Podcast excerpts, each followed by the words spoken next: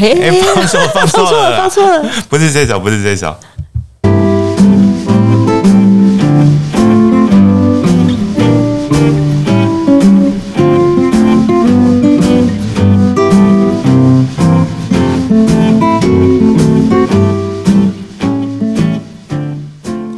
各位猪队友，大家好，我们是猪队友一起飞，欢迎再度加入猪队友的行列，一起来掌握风口上的潮趋势。我们精心调配最具知识含量的营养配方，让你轻松吸取最能知识变现的职场技能。来介绍一下我们今天的猪队友哦，我是科技及产业担当 Daniel。我是职涯及文创担当 Grace。我们今天的这个节目的主题哦，在一开始就已经这个 曝光了，对不对？对，已经那个泄露出来了 哈，对，其实剧透了。剧透了一下，然后大家都听到的就是这个王心凌王心凌这个最近很夯的这个甜心教主哈，他的这个呃招牌曲《爱你》哈。对，成名曲。其实这首歌哈，哎算一算已经将近二十年前了哈。对啊，那时候十八二十年了，那时候这个我们都还很年轻哈，嗯这是我们青春岁月最美好的时光哦。大家也知道说最近这个爆红哈，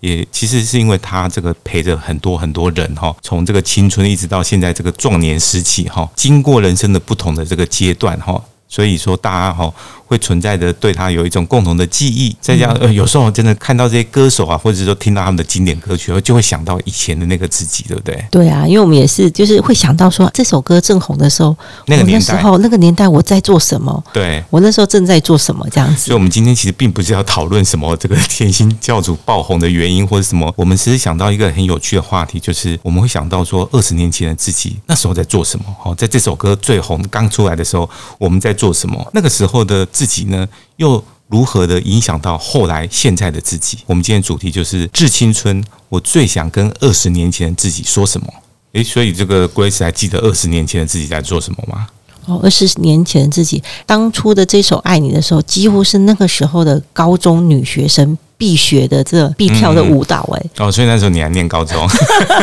其实我已经高中毕业了，这样啊？子。对对对。对啊，但毕业季我们就不讲了。因为我觉得当这个王心凌在爆红的时候，我就会想到说，哦，其实你看我现在的偶像有没有？他当年的那个时期有没有？你会觉得那时候的偶像，就是他为什么会红？现在为什么反而爆红？他那个是真的是这种唱跳，真的是实力派的、他真的是有很这个强的基本功哈，对很，坚强的基本功。所以我就在想说，其实我们那个年代学在各行各各业里面学的东西，其实也都是这个基本功，真的是是比现在来讲好像扎实多了。呃，对，因为呃，现在的这个社会跟以前二十年前不一样哈，所以现在上是好像有蛮多种速成的捷径啊哈，就不管是各行各业哈，对，对，那在那个年代好像就是真的是要这个呃勤练马步哈，苦练基本功，才有办法去，才有机会的走到这个成功的彼岸哈。对，然后以前好像学徒就是要学这个三年六个月哈，然后现在好像啊，一不要说学徒啊，就算一个工作你都待不了三年六个月，嗯更何况你说学一门技能就要三年六个月，嗯，几乎是不大可能的事情。现在一年可以可以换，因为现在工作或者是机会实在是太多了，对，然后大家好像没有像以前这么那么珍惜哈。这种工作机会，当然是现在好像是网络又发达哈，工作机会很多，大家换工作哈，换朋友、换女朋友一样快。对，就比较没有那个定性啊哈。那以前大概就是说，爸爸妈妈如果说你又换工作了，他马上觉得说，你怎么又换工作了？他大部分他都会一直跟我们讲说啊，工作就是受到委屈或什么啊，然后你就是要要忍耐啊，好，然后要去想办法去突破啊，而不是说诶遇到挫折就就选择离开这样子，而不像现在，我觉得诶我们那时候好像大家觉得正常的事情。应该的事情，到现在变成都是美德、诶，变变成是优势、诶。所以现在呃，才有听到有人在讲说，哦，以前我们讲说这个呃，进入到草莓的时代，然后现在的这个更年轻的时代是叫做水蜜桃的时代，也就是说，哎，更容易更容易一捏就受伤了哦真的是呃不堪一击啦。然后，所以呢，Grace，你会最想跟二十年前自己说什么？哎，我会很感谢二十年前的自己，因为我经营，哦，跟朋友一起这个经营一家花店。那么年轻的时候就等于是创业嘞、对啊，我那时候我还记得白天就是创业哈，然后创业维艰，可是晚上我还在念夜间部的这个东方科技大学，对，就是五专的夜间部这样子。对啊，然后我就觉得奇怪，那个时候怎么可以自己可以做这么多的事情，就对。那我很感谢自己是那时候开的花店哦，所以造就我这二十年来，不管多少的人、多少事情，都不应邀我再去开一家店了啊，因为自己已经经历过了。对，而且其实我开店的时间还蛮长的，就是大概多少年？三年以上。嗯，然后我还记得我们就在。这个我娘家三多路前面哈，开了一间花店，然后那个店面当年一个月的租金是四万块钱，然后我们还请了员工，所以我一个月的开销就是我一开门。我就知道我的营业额至少要一万块以上。嗯嗯嗯，对啊，你没有三十万根本就是打不平的，对不对？那我觉得也不知道当年是哪来的勇气哦，可以这样子做这样的一个决定就对了。那我觉得我很幸运的，就是在我很年轻的时候，我就曾经是当过老板哈，就是所谓的经营者。所以我在看很多事情的时候，我可以用老板的角度去看他，我可以换位思考就对了，而不是只是一直站在老板对立的角色啦哈，不管是员工或者是消费者的立场去看待事情这样子。我觉得我的视角真的是多了另外。一个对面的视角就对，完全甚至有时候是对立的视角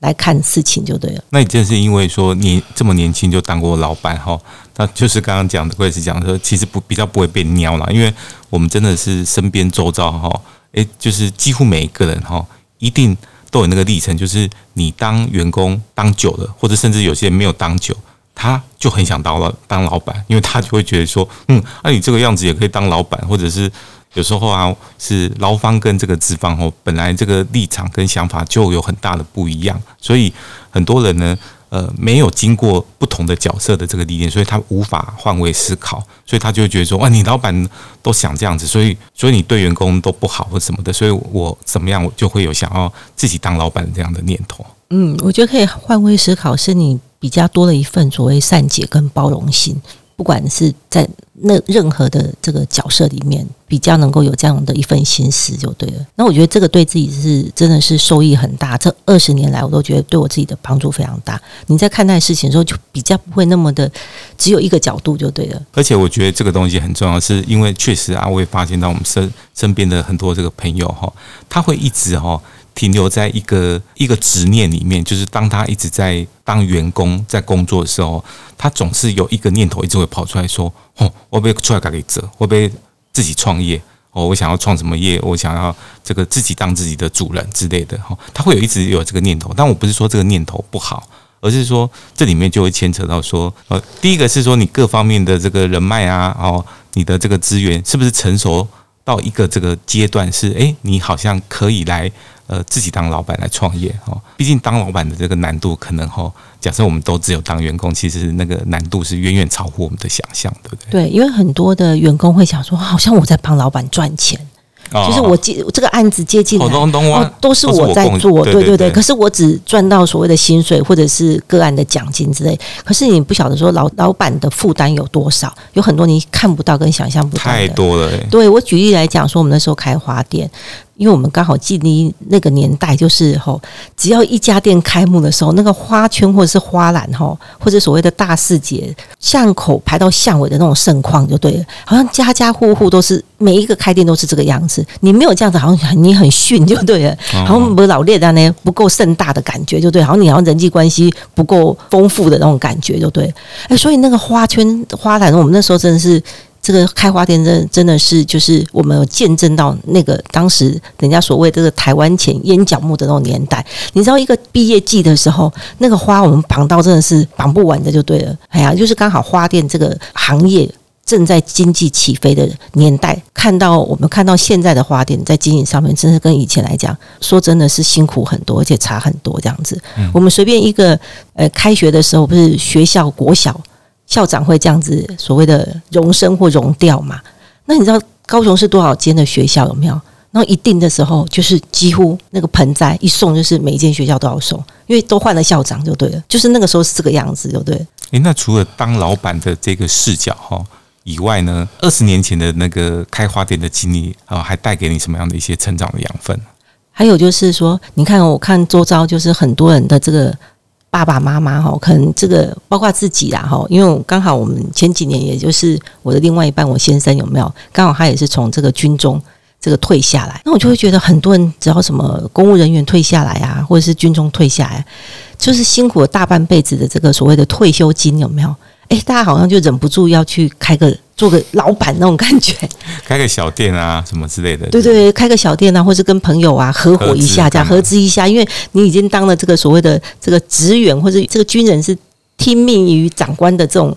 这这么长的一个时间里面，好像觉得我应该当个老板这样子。我现在还没退下来之前，我就看到我的一些，就是我爸爸妈妈的一些，就是父母亲的这些他们的老朋友。爸爸退休的时候啊，他就把那个退休金可能就给儿女有没有？哦拿去开店就对了。真的没有两三年呢，退休金爸爸或是妈妈那种大半辈子的辛苦的退休金，原本是他的养老金。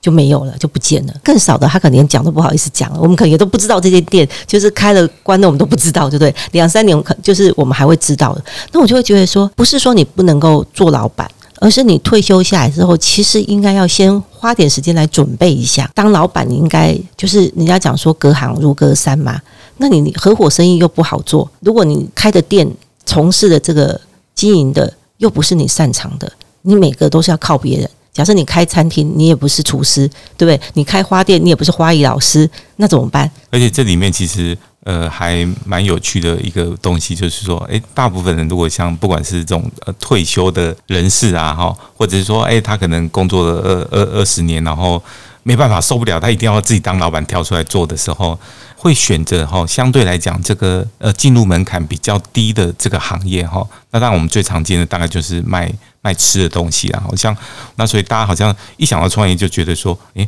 我就是好像这脱不了是要跟餐饮这个东西有关的哈，因为大家要大家要住啊，提供其他家厨师然后就可以来做这个行业哈。因为民以食为天呐，这也是一个必备的这个消费，对不对？对，但大家往往忽略掉哈，只要是必备的消费，然后它门槛不高的话，它的竞争也会超级超级激烈，也就是它是一片红海哈。那如果每个人知道这是红海，然后还觉得说，诶，我要跳进来这个红海跟大家竞争，其实相对来讲，你成功的机会会比你选择到一个走入一个比较呃蓝海的市场哈的那个行业，红海比蓝海的成功机会当然是小的很多，这样子也比较辛苦啦，也比较辛苦。对啊，我记得说，像我们参加过有一个社团呐，他就是呃要自我介绍的时候，就是一分钟来介绍你的行业，还有你在你的行业跟。别人不一样的这个独特性特色就对了。那我就在想说，哎，奇怪，那些他们当老板的都没有去想吗？我假设我开一家餐厅，我到底有跟别人有不一样的在哪里？就是你的独特性在哪里？你的优势是在哪里？对啊，那如果没有的话，像我还记得那个时候，爸爸他那个退退休的那个年代，然后他有一个同事的儿子啊，还是女儿哦，反正就是他的晚晚辈啊，就开了一家餐厅。结果他们完全没有这种所谓老板的这种所谓的成本概念。你知道他去买去那种高级的家具店去买家具，嗯，可是他的消费族群是在那种一般的大众。我就觉得说，哦，那这样子真的是还蛮危险的，因为他完全没有这种成本概念，这样子。对，当然这个背后可能有一些原因，就是说有一些人啊，这个。呃，投注的这个资金哈，那可能是这个家里面的父母长辈提供的啦哈，或提供大部分或什么的。哦，那相对来讲说，钱如果是自己赚来的、累积来的资金，然后来创业的哈，诶，自己会比较珍惜，也知道说我要花在刀口上了哈。那如果是呃有一些长辈啊，诶，大家号召一下，然后就 资助你的哦，相对来讲说，诶，自己可能觉得说，哎，看起来好像没有成本的观念嘛，好像说，诶，我我基本上那个。还有很多预算嘛，我就可以花在那个上面，花在这个上面，不，并不是花在刀口上，这样就花在自己的梦想上啊。对对对，对啊，会觉得我就是想要拥有这样子的这个意志或者是桌子，有没有？诶，某一某一方面是满足自己心理上的这种这种因素。可是我觉得说你在开店就是在商言商啊，吼，就像我们当初在这个黄埔新村的时候，我们就会去算，说我去抓我大概一个月，我如果同样我在外面要这样的一个工作室。我有办法去承担，或是我的预算大概是假设说一个月是一万五来讲，那我在这里的话，如果说是六十个月以住代户的方式来进驻的话，那我就是要把这个我装潢的这个所谓装修的预算要抓在这个里面嘛。这样子才符合成本啊，要不然如果不是这样，我当然也想要把它弄得像那个我的梦想当中，或椅子要一张进口的椅子多好坐啊，桌子要什么样子的啊，或是里面的家具什么要摆设什么样子。可是问问题是没有钱就是万万不能啊，你要在你自己的这个成本的预算考量当中去这个去拿捏嘛，这样这才叫做做生意呀。对，而且我觉得刚刚贵子讲到有一个重点，我觉得很有趣啊，就是说当你选择创业当老板。但是他们如果讲不出自己有什么样一个呃独特的一个定位，或者他也没有提供什么特别创新的产品，或者是商业模式，或者很创意的行销手法，那如果都没有这些东西，然后就跟着说，哎，只是我想好像啊，绑来这套给我买为这套给啊的，我我会觉得其实还有点不可思议，就是说你如果没有想过这些东西，或者说你做了以后也没有想到说自己的这个定位，没有想清楚这个自己的定位。哎，其其实说起来，还你要成功，就是可能真的是运气要很好这样子哈。对啊，可是我真的觉得说，其实当老板很好的一点，就是你可以学习一个所谓全方面的一种呃能力上的提升然后不管你从你的成本的考量，或者是你的这个技术上面哦，还有就是说，哎，你的待人接物的这个应对进退啊，吼，甚至是各方面你都可以，就是好好的在这个时间内好好的学习。那我觉得说，我不敢讲说我在花店经营的时候有多成功，可是我觉得说，这这三年多的时间，的确让我累积了很多的养分，然后让我也学习了很多。我记得我有一个好朋友啊，他就说，他开第一家店的时候，他是做美容业的，就对了哈。他第一家店的时候装潢吼，就什么东西都要用最好的，就对对？然后到第二家店的时候，他就已经明白了，他就用最最省最低的这个考量有没有去把它。完成。当你自己花钱就是讲，你要去考虑这些嘛。然后等到你有赚的钱的时候，再投资，这也可以啊。哎，或者在提升都可以，就对了。所以我觉得说，当你第一次创业的时候，的确会有一个盲点，你会觉得说我什么东西都要用最好的。就像我们在这边，我们有很多听到说预算都花完了，这个把屋顶天花板那个修缮好了之后，预算就花完了。所以墙面就用最简单的方式 啊。另外，我觉得说，像往往我们开店的时候，是说真的，呃，一开始开店一定是亲力亲为啊，哈。然后人家讲说，如果如果生意好，有没有？那你就是老板倒，因为你就绑在那里。然后如果这个生意不好，就是店倒。嗯，那不管怎么样都会倒一个这样子。对啊。所以我就觉得说，你应该要善用一些时间，而且给自己一点时间，就是你可以。至少你在体力上，好，你必须要保留一份的精力，是可以去做所谓的再学习的部分。要不然的话，我觉得说，因为真的不进则退啊，各行各业都是这样子。对啊，如果你没有花时间去做学习的话，你会觉得你的生意，这个所谓的你的这个消费者有没有？他自然而然他就慢慢他就远离你了，这样子。嗯，尤其在现在这个各方面的这个进步很快，然后变动也很快的这样的一个环境里面，哈。现在不太可能哈，像早期的年代是，你可以一招这个闯天下哈，你就是从从头到尾，我李长你细长你，我都用同一招，然后同一种招数，办事闯天下。对，就是现在没有这样的这个机会，因为别人很快会进步啊，会超越你嘛。你如果没有跟上这个时代的潮流哈，你很快的你就会被这个时代所淘汰了哈。就是你要自己。一直不断的学习精进，然后去学新的东西，而不是说，哎，我我得也要去教哈，只要我把它练好就就好了。对你不只在你的行业里面你要这个精进以外，你还要常常要跨领域，有没有再去做做学习就对了。因为你不知道哪一天你必须要这个斜杠到哪个地方去，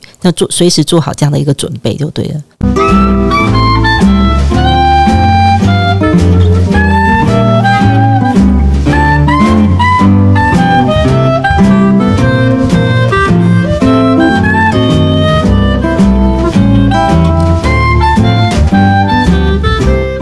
欢迎回到猪队友一起飞。那今天的节目当中啊，我们从这个王心凌的这个呃经典歌曲开场，然后其实我们要谈的是说，呃，要来治一下青春哈，来跟二十年前的自己来讲一些话哈，说到底那时候我们做哪些事情，我们其实蛮感谢的哈，不管是这些这个是很辛苦的，或者是很开心的一些抉抉择哈，也都会深深的影响到这个二十年后的我们的自己。对，而且你看王心凌已经出道二十年了，哇，她这样子跳完那首歌还能够这个脸不红气不喘，有没有？真的是完爆现在很多的新人呢。大家很多人啊，其实不仅是从他身上哈看到这个过去的自己，那最重要的是说，诶，怎么样？你经过二十年时间，还能够让自己在舞台上，诶，可以这样子发光发热哈，所以维持这么好的一个状态哈，不管是这个身体啊，或者心的状态，我所以我觉得这个是让很多人会觉得是有很感动的一个部分啊。对啊，我我也会觉得说，像我们现在看人家现在在插花，虽然我已经已经离开这个行业二十年哈，我真的觉得说，哎，你你当年学的东西，真的都还是在就对了。那时候学到的这种，你真的是稳扎稳打学的基本功，真的是一辈子都受用这样子。因为这个也也是我们在节目当中不断的提醒大家的哈，就是千万不要觉得说，诶，我做这个东西好像对以后不会有什么帮助，或者说，呃，我浪费了某些的时间做了好像跟一未来哈不相干的事情，不会不相干，绝对都有相关。就说看你自己去怎么样去把这些这个呃经验啊或者人脉，把它转换成后来你转换跑道的那个部分，你看看怎么样去把它做一个这个连接好，所以这个是比较重要的。所有过去做过的事情都不会浪费，不会白费，这样子。凡走过必留下痕迹啊，不是得到就是学到这样子。那你有没有觉得说，对二十年前的自己，诶，做了什么事情让你觉得到现在为止都觉得说啊，还好那时候居然做了这样的一个转折，或是这样的决定？哦，其实我觉得每个人的呃人生或者这个工作生涯哈，那多少都会遇到这样的一些抉择哈，跟可能是十字路口哈。呃，我如果回想说，我二十年前做什么样的一个重要决定，哈，深深的影响自己的这个工作生涯，我觉得最重要的一个决定，大概就是说，等于是自己哈弃武从文呐，哈，就是因为我大学是念这个机械工程的哈，然后可是，在快要毕业的时候，后来我决定哈，因为自己的兴趣爱好的这个呃一些考量哈。所以后来我决定说，应该要去考新闻研究所、新闻传播类的研究所，这样，所以我就毅然而然决定做这样决定。然后，而且很幸运的是，后来就考上了。哦，那还好，那时候，要不然现在就没有我们这两个节目了。后来，要不然可能现在就变成在那个 当当黑手还是什么这样子。我觉得这个这个转折其实好像可以来跟听众朋友分享。其实这个转折还很有趣，因为那时候我们念机械的，其实那时候最夯的其实就是电机跟机械啊哈。那因为那时候的资讯啊、电子这些还还没有这么这么夯哈。刚刚开始。那呃，因为那时候的电子跟资讯才刚刚开始哈，所以呢，其实要做这样的这个抉择是对。自己来讲，或者对可能这个身边的亲朋好友来讲，哈，都是匪夷所思的决定哈。就是说，因为当当时会觉得说，你转文科要干嘛？呃，我来举例来讲，大家就知道说，这个转折哈有多必须要下定这个决心哈。那时候同学里面哈，念机械系的同学里面，我有四个很要好的同学，其他三个念完研究所，全部都去台积电工作了，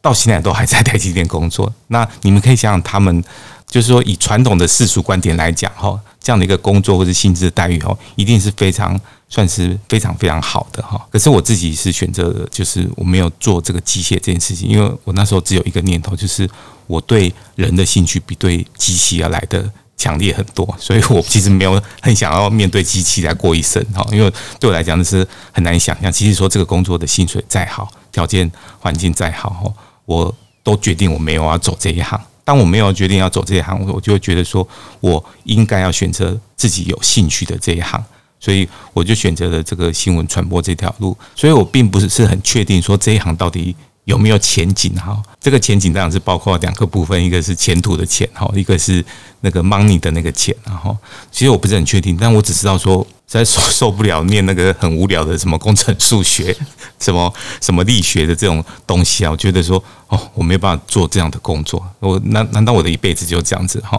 确定自己的这个志向以后，诶，就觉得说，那我如果要转行，最好的方法就是诶，我考上研究所哦，要不然我念机械系跑去假设去媒体啊或者什么这个文化行业去工作，人家想说嗯啊你他刚刚你来家从阿回啊那哈，嗯，对，人家也会怀疑你的哈。对，虽然你那时候已经还蛮喜欢写东西的，对不对？对对对，但是我们刚刚我们其实节目也一直在强调说，你的兴趣不见得是可以当你的职业职业哈，所以你不能说，我平常就很喜欢写东西，所以你们这个文字工作的就应该聘用我哈，其实这个说不过去，所以我要取得这个职场的门票，最好的方法就是我考上这个研究所哦。那还好，我很幸运的考上，那所以我要很感谢自己在那个当下做了这样的一个决定，当然也要很感谢自己这么努力考上了哈。那其实因为这个跨行去考这个呃别的领域的研究是很难很难的事情，对，因为所有学科我那些所有的学科，新闻学、大众传播理论、政治学。社会问题研究什么？我在大学一点都是没有学过，就是别人可能在大学的时候是念这科，他他们就是念了四年的这个东西，我是一点点都没有学过，诶，我都要自己去去这个旁听，去旁听或者自己去学习哈，然后诶自己去做功课，所以还好自己这么努力的考上，然后也要很感谢说自己的家人其实是很支持的哈，要不然有时候父母会刚刚去讨个派题哦。你好不容易念上工科也，才去台积电工作，因为那时候其实像这些半导体电子业是